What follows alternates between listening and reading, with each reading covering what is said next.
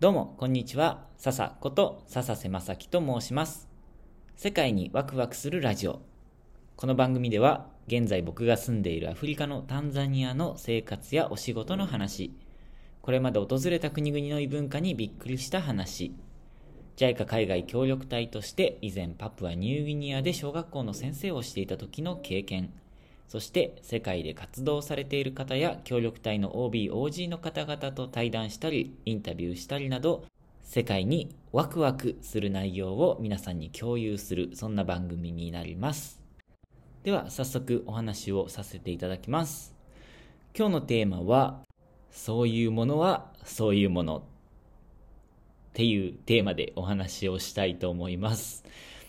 そういうものはそういうものって何のこっちゃいって 感じですよね。はい。今から詳しくお話をしていきます。えっ、と、ちょっと前の回で、70何回だったかな？ちょっとスマホ見てみます。えっ、と、あ、あった。85回、第85回の回に、異文化は習うより慣れろっていうお話をさせていただいたんですが、これはどういうお話だったかというと、えっ、と、海外で生活している時に、僕の経験なんですけど、結構現地の、うん、生活の中で、んと思うことがあったんですよね。これはまた、ぜひ、第80何回だったっけ？えっ、と、スマホが、82回ですね。の回をぜひ詳しく聞いて内容を確かめてみてほしいんですが、まあ、ざっくり言うと、海外に住んでいて、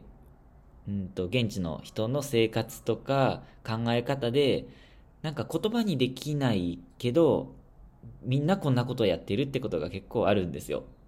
だけどそれをなんでって突き詰めていくと、うん、結構、まあ、文化だからとしか説明できないことも多かったりして、それをあんまり深く考えずに、まあそういうものだって受け入れた方が楽ですよっていう、そんなお話をさせていただきました。まあ、本当のこと言うと、一個一個ね、あの、ちゃんとなんでなんでって歴史を紐解いていってたりする方が面白いかもしれないけど、まあ、ちょっとね、そればっかやってても疲れちゃうしっていうのを確かお話ししたんじゃないかなと思います。で、その話の関連で一個懐かしい話を思い出したので、ちょっとその時のエピソードを話そうと思います。これはパプアニューギニアで生活をしていた時、つまり協力隊として活動していた時の話なんですけども、僕の住んでいた家っていうのが学校の敷地内にあって、で学校の敷地内には何軒か家があって、で、先生たちがそこに住んでいたんですね。先生の家族が。それぞれの家に住んでいて、で、僕もその一つ、そのうちの一つの家を借りて住んでいました。で、僕の裏の裏の家には女性の先生が住んでいたんですね。で、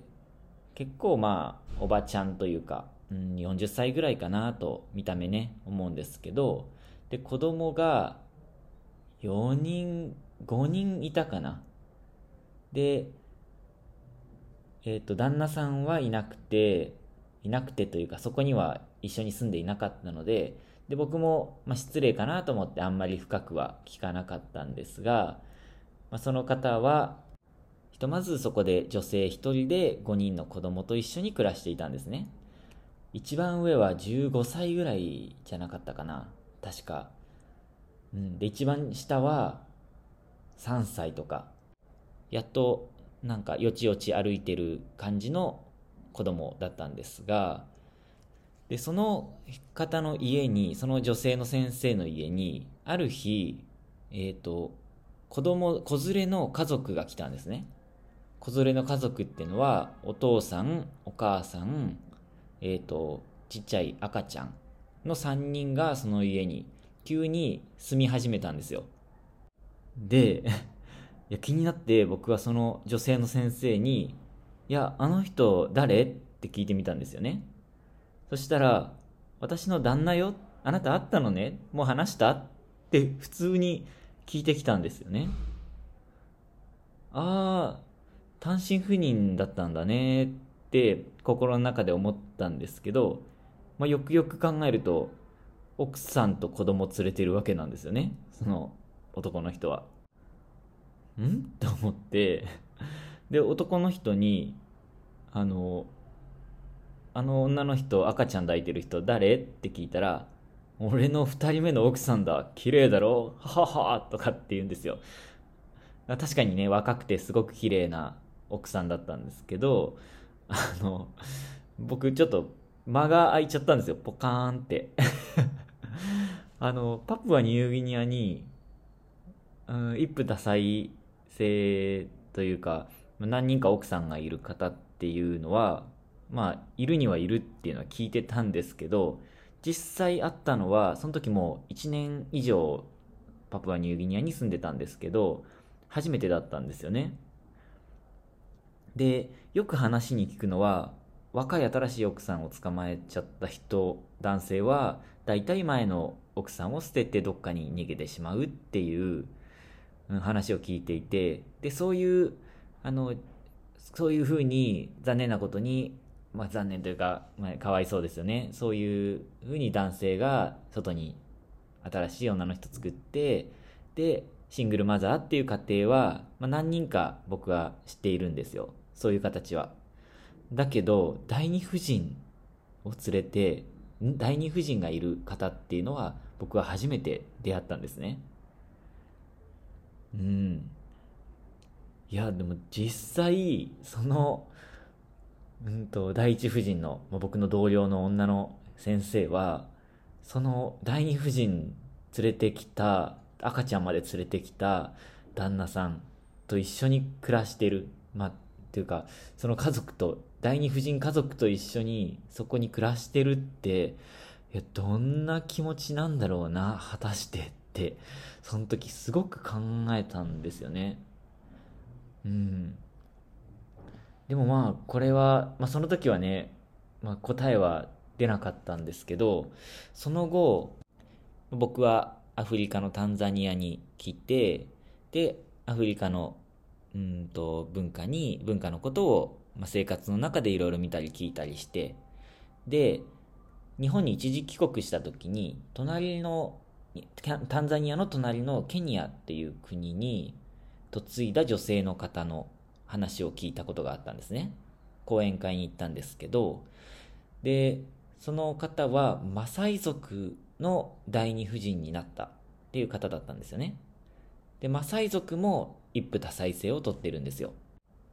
むしろパプアニューギニアではあんまり一般的じゃなかったですけどマサイ族では一夫多妻制が当たり前っていうような社会だったんです社会みたいなんですよね。で、まあ、そのマサイ族に嫁いだ女性の方の話では一夫多妻制をとってるけど実際奥さんたちはどう思ってるんだろうっていうことで話を聞いてみたそうなんですよ。そしたら旦那さんに対して思っている感情を第一夫人第二夫人、まあ、第三夫人とかまでいる方もいると思うんですけどその奥さんたちで話が共有できるからすごく楽しい楽だみたいに言うんですね。言うんですねとか言っていたそうなんですね。で確かにまあ奥さん同士の日本をイメージしてもらうと奥さん同士の会話で旦那さんの愚痴が出た時にあのそれって、まあ、一般的に旦那さんってこういうものだっていうことででまあうちの旦那も夜遅く帰ってきて、まあね、飲み会ばっかでもう本当にイライラしちゃうとかっていう会話があったとしたらそれは確かに重なるそういう部分で重なって愚痴が言い合える部分もあるけど基本的には違う人間じゃないですか。そういう似てる部分もあるし違う部分もあっていやでもうちの旦那はこうだよっていう人もいるかもしれないですよね。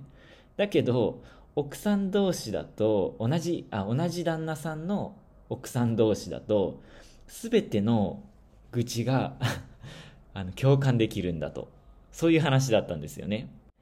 これは本当に面白い話でしたね。うん確かにって思っちゃいました。で、まあ、日本で暮らして日本で育ったから自分の奥さんとか旦那さんがまあ、他の人とも関係を持っているとか、第二夫人がいるっていうのに、なんか、すごく、うん、もやもやした感じがするというか、抵抗を感じるというか、生理的にね、ちょっと厳しいってなっちゃうと思うんですけど、でもね、実際よくよく考えてみると、一夫多妻の方が、あの、いい遺伝子を残す、強い遺伝子を残すっていう部分では、うん、良かったりするのかな、ね、あの、弱い男性の遺伝子がなくなっていくわけですからね。まあ、弱いっていうのはつまり、モテない男性の遺伝子がなくなっていくわけじゃないですか。モテないっていうのは見た目がその時代に合っていないとか、うん、なんだろうな、健康的に問題があるとか、でもそれはね、その時代によっても違うし、価値観によっても違うんですけど、それが一夫多妻制だと、その時代に一番モテる遺伝子が、も遺伝子が、えーと、たくさんの子孫を残せるっていうことなので、うん、こっちの方が効率かもしれないけど、でも、やっぱり自分のことを考えると、一夫多妻だったら僕は結婚できてないかもしれないななんてちょっと心配になっちゃったりしました。ちょっと話がそれちゃいましたが、えっ、ー、と、まあ僕は言ってることはよく分かったんですけど、ね、遺伝子のこととか考えれば確かにって思う部分もあるし、共感できるっていう点では利点かもしれないですけど、やっぱり僕は日本人として、日本で日本で育ってきた人間として、奥さんが他の男性とも結婚してるねとか彼氏がまた別にいるよっていうのを普通にオープンに打ち明けられても嫌なんですよね。うん。でも、それは、あの、ある文化の中では当たり前だったりするわけで、むしろそれがいいこととされていたりもするわけで、そういう部分って頭ではなんか理解できても、うん、受け入れられ受け入れられないものってあると思うんですよね。で、ごめんなさい。今話してて思ったんですけど、これ逆ですね。うん。あの、最初言いたかったことと反対でした。えっ、ー、と、頭で考えるよりも慣れた方がいいっていう話をしようと思ったら、頭では分かっているけど、うんと、気持ち的には受け入れられないこともあるよっていう話でした。はい。こうやって喋ってると なんか喋ってる中で頭の中が整理してて、あ、パッと、こうやってパッと繋がったり、なんだろう、自分が飲み込めて、腑に落ちて理解できたりすることもあるので、あの、失礼しました。まあ、こういうこともあるんだなと、えっ、ー、と、思ってくれたらいいです。ああ、なるほどな確かに。いや、こういうところで、あの、考えてることを発信する。まあ、それがブログで文章を書くでも、SNS で発信するでも、YouTube でもこうやってラジオでもいいんですけど、こういうのすごい大事だなって今改めて思いました。あえてこれは、あの、編集せずにこのまま残しときます。はい。ということで、今日のテーマは、そういうものはそういうものだったかな？はい。ということで、お話しさせていただきました。ちょっと長くなっちゃいましたね。はい。えーと、ちょっと話がグダグダに最初と最後言ってること違っちゃいましたけど、何か、ご意見ご感想などありましたら、ぜひメッセージなどでお知らせください。あと、えー、このお話が面白いなと思った方は、ぜひチャンネル登録、もしくはフォローですかね、えー、などよろしくお願いします。ということで、最後まで聞いてくださって今日も本当にありがとうございました。また次回のラジオでお会いしましょう。またねー。